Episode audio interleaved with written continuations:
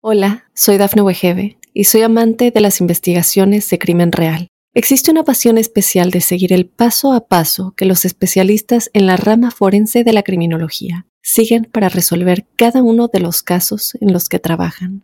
Si tú, como yo, eres una de las personas que encuentran fascinante escuchar este tipo de investigaciones, te invito a escuchar el podcast Trazos Criminales con la experta en perfilación criminal, Laura Quiñones Orquiza en tu plataforma de audio favorita. Óyenos audio. El tema está en que escucho pasos en la madera que crujía, que era la madera de abajo. Me asomo nuevamente y fue la primera vez que lo vi. Entonces todos siempre le decíamos extrañados, ella se llama Paula. Le digo, Paula, ¿por qué? ¿Por qué no quieres ir? Me dice, porque ahí está el oso que me mira feo. Me queda viendo, escucho una risa, o sea, era una risa profunda y sube, sube las escaleras. Esa persona se dedicaba a lo que es el narcotráfico, extorsión, claro. cosas así, cosas violentas, ¿no? Y lo curioso es que le asesinaron en el cuarto que dormía mi hermano. Hola, soy Dafne Wegebe y soy amante de las investigaciones de crimen real. Existe una pasión especial de seguir el paso a paso que los especialistas en la rama forense de la criminología siguen para resolver cada uno de los casos en los que trabajan. Si tú, como yo, eres una de las personas que encuentran fascinante escuchar este tipo de investigaciones, te invito a escuchar el podcast Trazos Criminales con la experta en perfilación criminal, Laura Quiñones Orquiza en tu plataforma de audio favorita.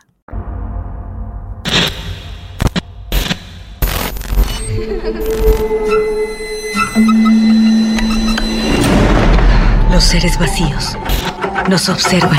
Hasta hoy se registran muchos reportes de actividad paranormal en él.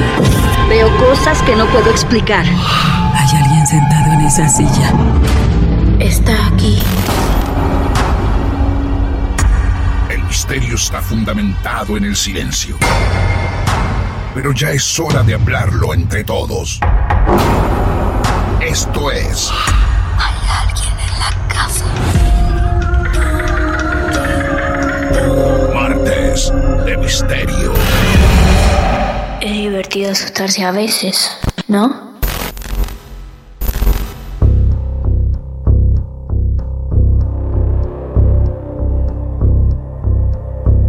Hola, buenas noches.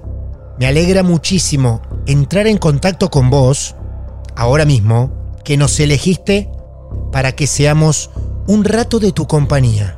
Mi nombre es Martín Echevarría, arroba Martín de Radio, ahí en redes sociales, y simplemente soy quien abre las puertas de este club de amigos de lo esotérico, llamado Marte de Misterio, y que desde hace largos años nos encontramos para escucharte, y para que vengas a compartir tu experiencia. Recordá que nos podés buscar en redes sociales, mandarnos un mensaje directo y alertarnos sobre tu historia. Porque vos también, claro que sí, podés ser parte de estas charlas de amigo, mano a mano. Hoy vamos a encontrarnos con un ecuatoriano que en diferentes países vivió en dos casas embrujadas. Su nombre es Juan hace un tiempo nos escribió y hoy ha llegado su momento. Ya está en línea y es un placer escucharlo. Juan, buenas noches. Bienvenido a Marte de Misterio. ¿Cómo te va, Juan?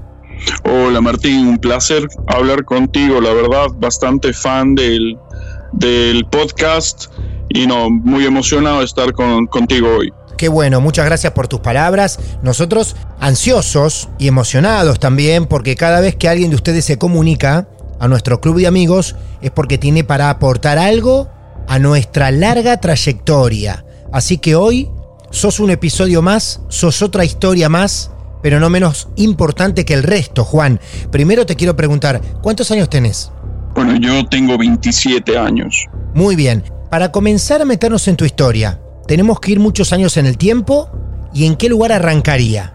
Arranca más o menos en Ecuador, más o menos hace unos 15 años, cuando tenía unos, unos 12 años. 12 años, claro, exacto. Bueno, vamos ahí entonces. Te hago un poquito de contexto. Usted en una ciudad de Ecuador, se llama Cuenca. Es una ciudad muy religiosa, o sea, tiene muchas iglesias en su centro histórico, a sus afueras. Es una ciudad muy, muy, muy arraigada a lo que es la religión, religión cristiana y católica. Es, es una ciudad que tiene unos aires místicos, unos aires de que muchas historias y muchas actividades paranormales llegan a pasar en, en, esta ciudad. Ah. Esta pasa es en mi casa, precisamente, en, la, en mi casa, en la que era mi casa allá en, allá en Ecuador, ¿no? Te comento, te pongo, eh, hagamos de cuenta, mi casa era una casa que tiene un, un patio bastante amplio, era una casa de tres pisos. El primer piso contaba con la, en la parte de afuera tenía es una como una habitación de vidrio totalmente donde era una sala de juegos, de fiestas. Eh, después pasabas ya a la segunda sala, que el piso era de madera, tenía un espejo grande, pero bastante grande al fondo en el área donde estaba el comedor. Y más o menos aquí viene la parte interesante, que es la parte de las escaleras, ¿ok? Primero te pregunto, ¿vos con quién vivías en esa casa? Yo vivía con mis padres y mis hermanas. En la parte de, madera, ¿no? Del piso de madera que estaba en la parte de abajo, era normal que uno camine y cruja un poco, ¿no? Como, como es la, la madera normalmente cuando subías, cuando pasabas por ahí. Uno cuando estaba, por ejemplo, solo en la casa, a veces la madera cruje y uno dice, no, es por el, por el frío, por el calor, por A o B razón, ¿no? Pero cuando uno camina por la madera, se hacía un crujido, o sea, único de un paso, ¿ok?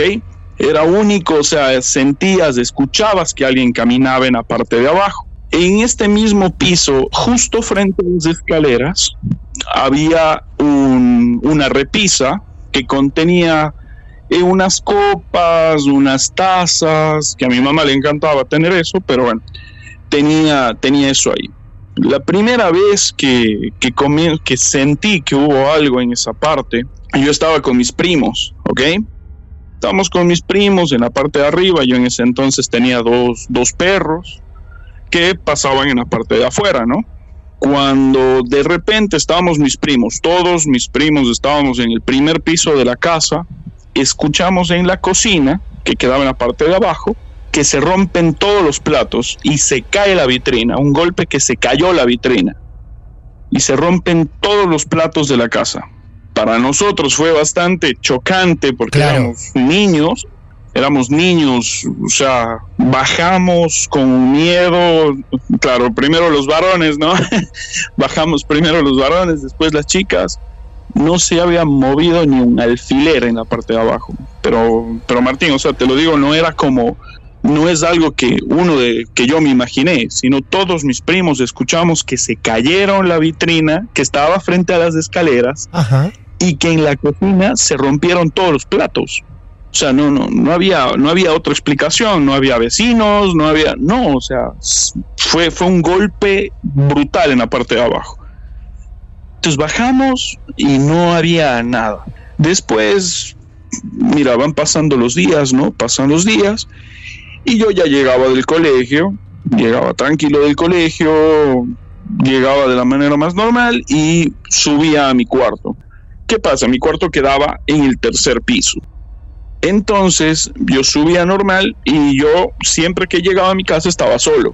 Se escuchaban pasos en el primer piso entonces se comenzaron a escuchar pasos de gente corriendo, de personas, varias personas corriendo. Tú sabes, ¿no? Cuando camina alguien arriba de, en la parte de arriba del techo de alguien, cómo suenan los pasos. Bueno, exactamente pasaba lo mismo. Pero donde, donde mayor parte del tiempo uno sentía, o sea, tú, tú sabes que algo te mira y te queda mirando y sientes esa, esa, esa persona o ese ente viéndote, uno, uno, uno lo siente, ¿no? ¿Recuerdas que al inicio te dije que había un espejo grande en la parte de adelante, en la parte del comedor? Totalmente. Yo estaba en la planta baja, en la parte del, de la sala de juegos. Tenía 12 años y me encantaba jugar PlayStation. Bueno, estaba jugando PlayStation a eso cerca de las 2 de la mañana. El tema está en que escucho pasos en la madera que crujía, que era la madera de abajo. Sí. Y eh, escucho pasos, escucho gente caminando. Entonces yo digo, pongo pausa el PlayStation, Me asomo para ver y no había nada. Y digo, qué raro. Bueno, voy a seguir y vuelvo a escuchar antes de comenzar a jugar de nuevo. Entonces, bueno, yo me asomo nuevamente y fue la primera vez que lo vi. Fue cuando vi una sombra parada frente al espejo, pero solamente veía el reflejo. No le veía a la persona parada, solamente veía el reflejo. Un sombrero grande, sin cara y de traje. No hay cara, es oscuro, traje. Exacto, no hay cara y de traje. Entonces es ahí cuando yo le quedo mirando y le veo que él me mira, o sea, como que alguien se da la vuelta, pero todo lo veía a través del espejo. Entonces hubo un rato que él se va caminando hacia el área de las escaleras. Martín, te pongo en contexto. Tú cuando subías esas escaleras, uno siempre sentía un escalofrío fuerte, fuerte, fuerte, que te provocaba virarte y te virabas a ver que nadie te esté siguiendo, a pesar de que no había nadie. Estábamos nosotros, bueno, estaba yo en, eh, viéndolo a través del espejo y él se fue caminando hacia la escalera y cuando yo le veo, él apareció en la escalera. Era un tipo grande, yo soy un tipo alto y siempre fui alto, eh, era más o menos de unos dos metros y veo que se para nuevamente en la escalera, me queda viendo, escucho una risa, o sea, era una risa profunda y sube, sube las escaleras. En esas mismas escaleras al día siguiente, mi hermana menor, que en ese entonces tenía dos, tres años, tú sabes, una bebé que hablaba, que estaba hablando, comenzando a hablar o, algo así, ella decía al día siguiente, yo no quiero ir por la escalera, papá, papá y mamá, no quiero ir a la escalera.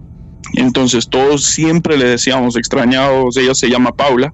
Le digo, Paula, ¿por qué? ¿Qué ¿Por qué no quieres ir?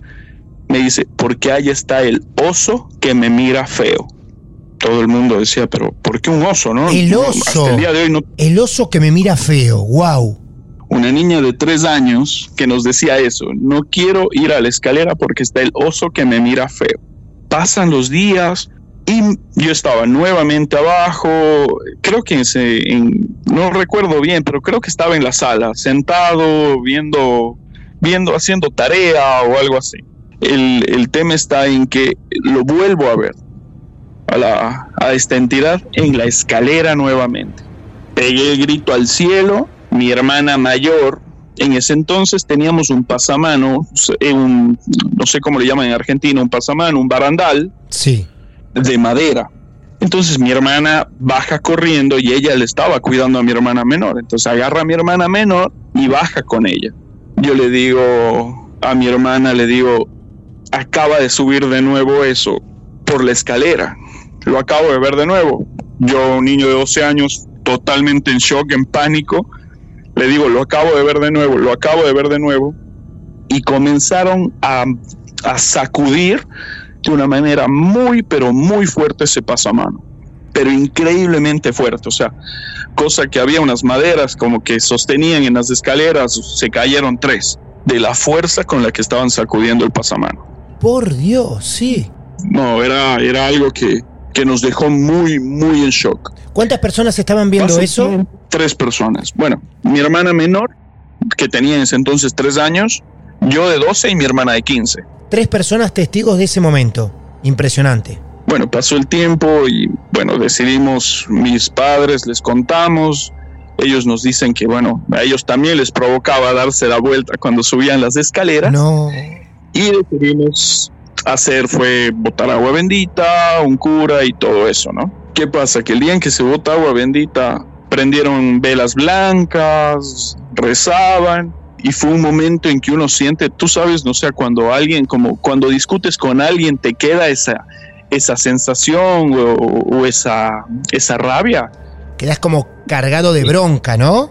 Exactamente. Eso es. Cargadísimo, un ambiente pesado, un ambiente fuerte que uno decía, pero por Dios, o sea, aquí, aquí que había. Pasan los años y es ahí donde viene ya una segunda historia. Esta, nosotros, eh, mi familia, por motivos personales, viajamos a Panamá. Te pongo en contexto, Panamá es una ciudad, es, es un país que es bastante caluroso, por ende las casas por lo general tienen bastantes ventanas, ¿ok? Antes de mudarnos a Panamá te pregunto, Todos estos sucesos que vos me acabas de contar, ¿fue en el lapso de qué tiempo? Fue un lapso más o menos en el año de 2010 al 2011 más o menos. Todo eso ocurrió durante un año. ¿Y vos entonces después te mudás a Panamá a qué edad? 14 años, sí. Bien, claro. Muy cerca de esos sucesos, eh, vos te vas para Panamá con toda la familia. Exacto, nos vinimos toda mi familia. ¿Y qué pasa con esa casa en la que ustedes estaban viviendo? Bueno, esa casa fue vendida. Ajá y de ahí no supimos más. No supieron más. Sabemos que ese ente ya no estaba porque después de que se rezó, se botó agua bendita y todo eso, ya no se sentía más, ya no te provocaba darte la vuelta. O sea, ya, ya, ya no se escuchaba lo que se escuchó durante todo ese tiempo, ¿me explico? Sí, perfectamente. ¿Un cura fue hasta esa casa también? ¿Dijiste? Sí. Bien. ¿Y él qué dijo cuando estuvo allí? Nos, nos hizo rezar, nos pedía que recemos más fuerte, que no nos soltemos las manos, que, que recemos con mucha fe.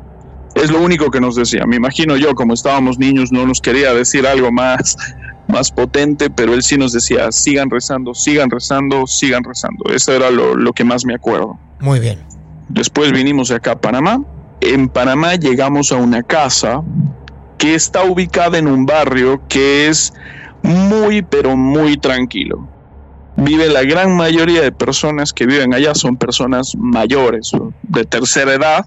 Es una, era una casa que tiene un patio asimismo bastante amplio. Tenía tres habitaciones y un baño. ¿Ok? Cuando tú entrabas de esa casa te topabas primero con la sala, al fondo el comedor, al frente al comedor la cocina y después un pasillo largo que tenía un espejo al final. ¿Ok? Ok.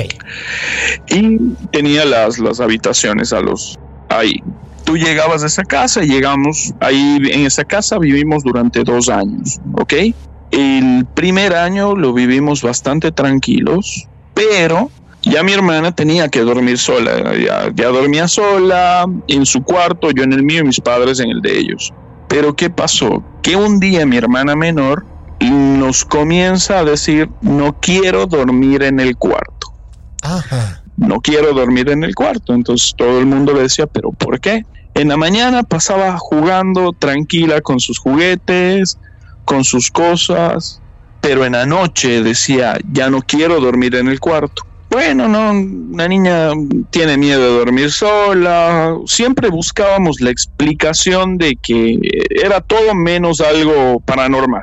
Se da la casualidad de que una noche así mismo pasan, pasaba el tiempo, unas tres semanas después de que ella nos decía que no quiere dormir, que no quiere dormir, sí. que ella nuevamente se levanta y nos comienza a decir, no quiero dormir en el, en el cuarto, los ojos color naranja me están viendo. Entonces, o sea, yo ya en ese entonces tenía 14 años. Eh, mis padres, bueno, ellos le dicen, pero ¿qué ojos? Le decían decían los ojos que están desde la ventana, los ojos naranja que me ven de la ventana. Martín, o sea, nos quedamos en shock, pero mi mamá dice, los ojos son como los de un gato, le pregunta así a, a mi hermana y mi hermana le dice sí. ¿Cómo mi mamá sabía esto? Porque mi mamá también lo había visto. Incluso había hasta soñado con este ser tu mamá lo sueña y tu hermana lo ve. Y nunca ellos se los contaron. La que nos cuenta, la que comienza a presentar la alarma es mi hermana pequeña. Mi mamá, ella como que no, no, no quería alarmarnos, pero mi hermana pequeña es la que comenzó a decir porque no quería dormir ahí, ¿no? Entonces los ojos que me ven, los ojos que me ven, yo creo que, que bueno, como cualquier hermano haría, voy a cuidar a mi hermana. Un día ella se quedó ya dormida en su cuarto, y yo me quedé despierto toda la noche esperando a ver qué era o qué pasaba. Decían, alguien se está metiendo a la casa, ¿qué es lo que pasa? Pero en eso mi hermana comienza eh, a, a decir, ayúdame, dormida, ayúdame, que los ojos naranja me van a llevar. Y yo me doy la vuelta y miro hacia la ventana. Te pongo en contexto, la ventana tú has visto cómo son las persianas, ¿no? Sí. Las ventanas de esa casa eran igual, como una persiana, pero nada más, o sea, para abrir la ventana tenías que girar como una manivela, como si estuvieras bajando la, el vidrio de un auto viejo. Bueno, exactamente Ah, igual, y así se vos. cerraban también. Claro, bien. Entonces, eh, las ventanas quedaban medio abiertas, ¿ok? Y yo veo la sombra, veo una sombra pasar por ahí, y mi hermana no paraba de repetir esto.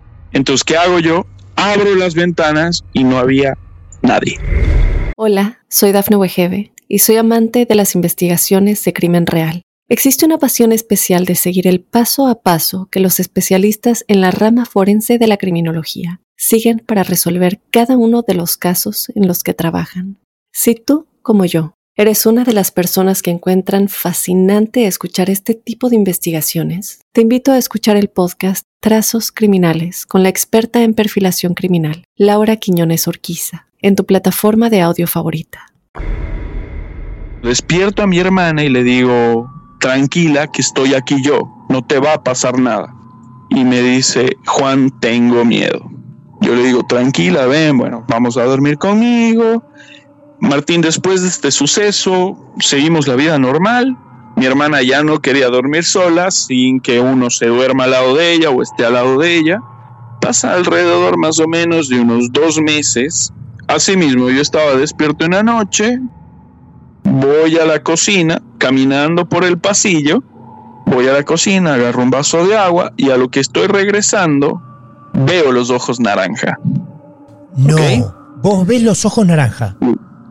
Los veo, Sí. veo los ojos naranja al final del pasillo. Imagínate, o sea, me da escalofrío solamente de acordarme. Claro. Los veo y no sé yo, creo que, que fue instinto mío o, o algo así que le dije, lárgate de mi casa. No te pertenece, lárgate de aquí. Se desvaneció. Para tratar de ver lo que vos viste, los dos ojos naranja, que son dos luces con formato de ojos, así como en el aire, pero son acompañados por alguna figura. Sí, sí, discúlpame, era como una sombra, pero con los ojos naranja, pero con forma de gato, ¿ok? ¿Has visto los ojos de un gato cómo son? Era la línea perfecta. O sea, era- eran los ojos naranja, como con una sombra parada ahí, como, como un gato. Entonces, eso yo lo veo al final del pasillo, le digo que se largue, que esta casa no le pertenece, y se desvanece. Yo voy corriendo a mi cuarto, me encierro en mi cuarto, apago la televisión, me acuesto a dormir. De repente, Martín, tú sabes que, que es la parálisis del sueño, imagino que sí. Sí, ya lo han contado muchísimo en Marte de Misterio. Sí. Y yo comienzo a sentir esa parálisis, pero comienzo, comienzo a sentir cómo se me va durmiendo todo el cuerpo desde los pies. Y comienzo a temblar, a temblar, a temblar hasta que voy dejando de temblar. ¿Ok? Entonces en eso yo estoy seguro que no estaba soñando.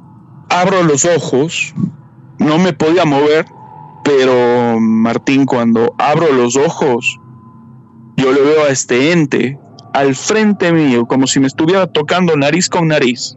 Le vi los ojos. Pero, o sea, él encima mío, mirándome y aplastándome y no dejándome mover. O sea, entiendo que vos no podías moverte para nada y lo tenías a centímetros de tu cara. ¿Cara a cara estaban? cara a cara. O sea, yo estaba acostado y él encima mío mirándome así, pero yo sentía sus ojos de rabia. Me imagino que, que no sé yo, al momento en que, que le dije que se largara, lo, lo, lo, ¿cómo es? Lo provoqué o él me estaba demostrando que, que era él, no, no sabría decirte, para serte muy honesto. La cosa es de que yo lo veo así, yo vuelvo a cerrar los ojos y quería rezar y comencé a rezar en mi mente porque no podía hablar ni gritar. Entonces yo siento que ya me puedo mover, Martín, y cuando me levanto, ese ente me estaba viendo desde la ventana, desde la ventana de mi cuarto, ahora. Y ahí fue cuando, o sea, yo dije, no, esto, esto ya no es normal. O sea, vos esto estabas, no es vos estabas súper despierto y lo que tu hermana veía desde la ventana lo empezaste a ver vos. Exacto, Eso lo es. comencé a ver yo. Lo comencé a ver yo. Y yo dije, esto, esto no es normal. O sea, me puse a rezar ahí mismo. Yo, en lo personal, no soy una persona muy religiosa, pero ese día comencé a, rezar, comencé a pedirle mucho a Dios que en verdad, o sea, esto acabara. Esto acabara. Esa fue la, la- la última vez que lo vi porque justamente un mes después ya nos mudamos de, de ahí pero cuando íbamos sacando las cosas, eh, Martín se sentía ese mismo pesar, esa misma tristeza, enojo. Cada vez que uno salía de la casa desaparecía, pero entrabas a esa casa y era como si te pusieran, como si tú cargaras a, un- a una persona en los hombros, ¿me explico? Sí. Como, como si lo cargaras, como si estuviera encima y sentías ese agotamiento mientras arreglábamos las cosas para irnos. Eh, eh, Martín, nos fuimos de esa casa y mira que después yo buscando, ¿no? O sea, uno en internet viendo y veo que a unos cuatro o cinco años antes de que nosotros alquiláramos la casa y antes de que vayamos a Panamá, una persona que se dedicaba no a hacer cosas buenas había sido asesinada en la casa. En esa casa. ¿Qué hacía esa persona? Esa persona se dedicaba a lo que es el narcotráfico, extorsión, Claro, o sea, cosas, cosas así, cosas violentas, ¿no? claro. y esa persona le habían asesinado. Y lo curioso es que le asesinaron en el cuarto que dormía mi hermano. Por Dios. Eh, Juan, te hago una consulta. Después que tuviste a centímetros de tu cara a ese ser de ojos amarillos, ¿cuánto tiempo tardaron en irse de ese lugar? Y mira, como, como a los dos, tres meses ya decidimos, mis Ah. padres dijeron, bueno, vamos a mudarnos. Pero ellos deciden mudarse porque ellos también empiezan a vivir cosas. Sí, ellos también comenzaron, yo creo, a, a sentir ya cosas que no eran normales, a Claro. sentir, a ver cosas, que se movían cosas. Claro. Entonces fue mejor, fue mejor irnos de ahí. Y cuando vos te vas de esa casa, te tienta la curiosidad y te sentás a leer y a buscar algo que te relacione con esa casa. a, a buscar el, el por qué, ¿no? O sea, así como, como me puse a buscar cosas, eh, por ejemplo, lo, lo del ente de Ecuador, qué pasó en esa, qué pasó en, en la casa de Panamá. O sea, me puse a, a tratar de dar una explicación, ¿no? Eh, la explicación fue que una persona había sido asesinada ahí. La primera casa, la de Ecuador, todo te empieza a ocurrir desde los 12 años. Exacto, crecí. Mis papás la construyen esa casa de Ecuador. Y bueno, mm, mi abuelo les da su terreno, parte del terreno que él tenía, y ahí es ahí donde ellos hacen la casa. O sea, la casa fue hecha poco a poco y fue hecha por mis padres. Fue, fue más o menos, yo comencé a sentir eso, a verlo. La experiencia que tuve en sí fue a los 12 años pero de ahí de escuchar cómo crujía el piso, cómo caminaban, eso desde siempre, desde toda la vida. Ah, desde toda la vida, claro. Me pregunto cómo habrá llegado ese ente, esa casa, si ustedes la construyeron con sus propias manos. Digo tus padres, ¿no? Te soy muy sincero, me puse a investigar que era un, el ente de sombrero y traje, así lo busqué. Es, son, ¿cómo te digo? La- yo soy muy creyente de la energía que tienen las personas, ¿ok? Sí. A veces cuando uno llega o, o- o gente con mala energía llega a tu casa, estas cosas atraen, se ven atraídas o son llevadas por estas personas. Y son, este era un demonio, decía ahí que era un demonio, yo le digo un ente porque no le quisiera, no, no quiero catalogarlo así, que absorbía energía.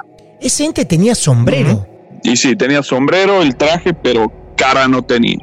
¿Y ese traje era más tipo un sobre todo? ¿Un saco largo? Sí, era como, como un saco con una gabardina y con corbata, claro, o sea, vestido, vestido de traje, o sea, fino el, ente.